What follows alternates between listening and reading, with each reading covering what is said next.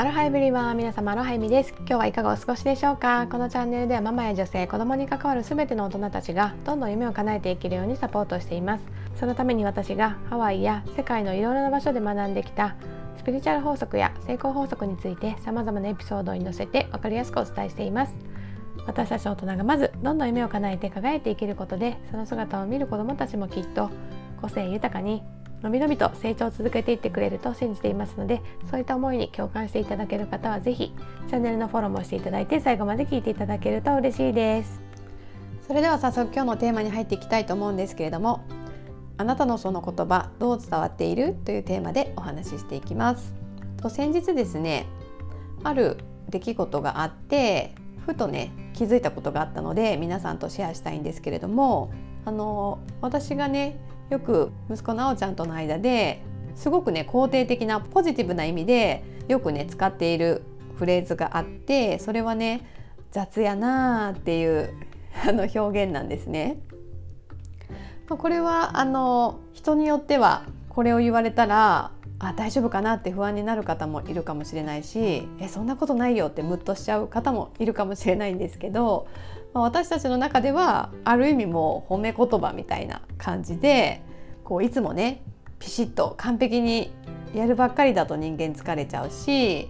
ね、たまに急いでる時とか疲れてる時はねまあいっかこれでいっかみたいな感じで、まあ、それもよく私たち言う言葉なんですけどまあいっかっていう言葉ですね。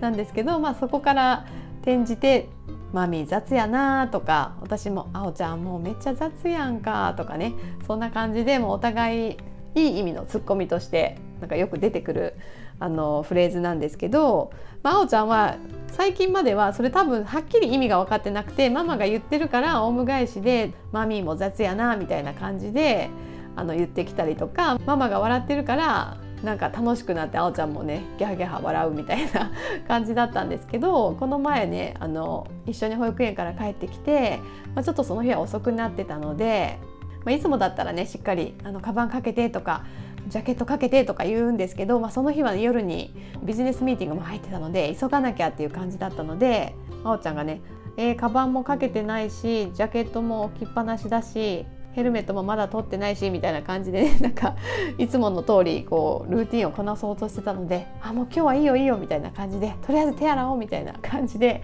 あの言ったら「もうマミ雑やな」みたいな感じでね 結構的確な感じでその言葉をね使ってきたんですね。まあ、それを聞いてわ子供ってやっぱりあのママが言ってることやってることすぐに吸収しちゃうなって思ったのと、まあ、あとねやっぱりその今まで何度かね使っている状況を見てあしっかりとねこういう時に使うんだっていうのもねあの3歳児でもねしっかりと掴んでですねそうやってすぐ使いこなせるようになるんだっていうね、まあ、人間のその 何て言うか能力にねびっくりしたのもあるしそうやっぱりそうやってママのね言葉とか行動っていうのをしっかりとあの見てるしその頭で学ぶっていうよりはもうほんと染み込んでいくみたいな潜在意識の方に入っていくっていうのがあるからあなんかね本当にママとして普段のね言うことやること気をつけなきゃなってねこうピシッとこう身が引き締まる思いが したんですけど、まあ、それと同時にですねなんかやっぱりそのやり取りはすごい私とあおちゃんの中ではすごくポジティブなものであこうやってねあの雑やなってお互い言い合いながらこうたまにはね完璧じゃなくてもいいじゃんまあいっかみたいな精神でお互い笑い合えるみたいな、まあ、お互い別に間違うのも当然だしまあたまにね怠けたっていいよねみたいな なんかそういう親子の間でのやり取りがねこうやってできるようになったのがねなんか嬉しいなみたいなのも感じたんですね。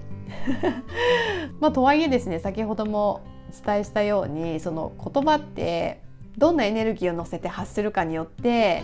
あの相手の使われ方が違うじゃないですか。まあ、この雑やなっていうのも私がもう怒り口調でプンプンしながら「もう雑やな」みたいな感じで言ったらやっぱり向こうは笑わないだろうしこうちょっと傷ついちゃったりとか悲しんじゃうかもしれない。まあ、私も逆にあおちゃんになんかプリプリしながらもうママはいつも雑なんだからとかね例えば言われたらきっと私も悲しくなったりムッとしちゃうと思うんですよね。まあ、なので同じそのフレーズを言ってもやっぱりその人たちがどんな意図を持ってどんなエネルギーを込めて言うかによって全然変わってきますよね。あとはその、まあ、どんなにねいい意味を込めて言ってもその私とあおちゃんの信頼関係がある中で言い合ってるから全然大丈夫だっていうところもあってこれをね 子供って覚えたことどこでも言うじゃないですか友達だったり先生だったり覚えたみたいな感じで楽しくなってねどこでも同じフレーズこう流行ってる時期はねずっと言ってたりするじゃないですか。なのでそこもねちょっと気をつけなきゃなと思って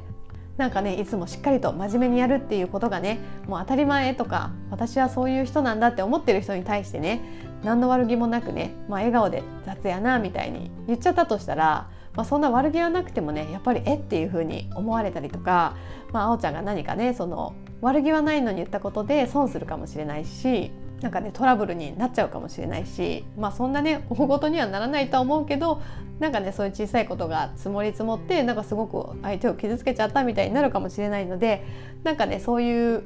解釈の部分とかそのエネルギーの話とか、まあ、今はねその私との関係の中で感覚でねこう掴んじゃってる感じなのでなんかそういった部分もね注意点として伝えておいた方がいいのかななんてふと思ったので今日ねそんなお話をさせていただきました。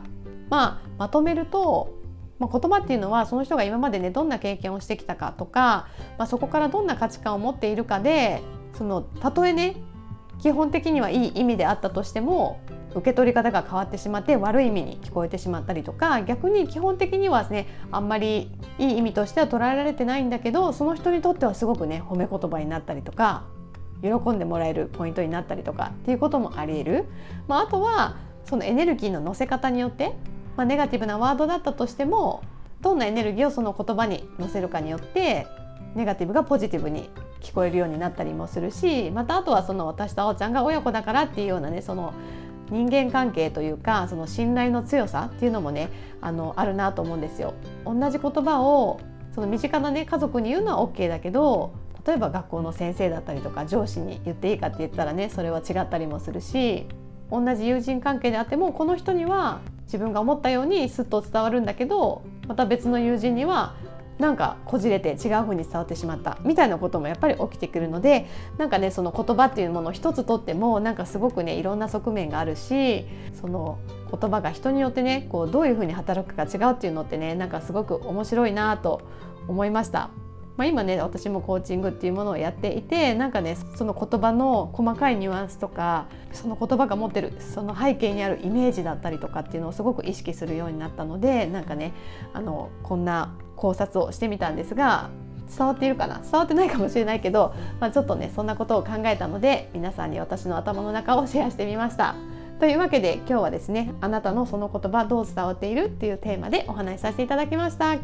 もしよろしければですね私とあおちゃんの中ではすごくねポジティブで良いエネルギーをね生むフレーズとなっている雑やなっていうねこの言葉ですね。この言葉で笑いが起きエネルギーがね上がっているっていうねその瞬間をつかんでいるインスタの投稿もねありますので興味がある方はね是非概要欄の方にリンクを貼っておきますので見ていただけたらと思います。またですね今私の LINE 公式の方に登録していただきましたらあなたの子育てだったり人間関係お仕事だったりねの悩みに対してメッセージや音声でお答えしていくっていう特典がついていますのでもしこんなことも聞いてみたいっていうようなことがあればですねお気軽に LINE の方からメッセージをいただけたらなと思います。というわけで今日も最後まで聞いていただきありがとうございました。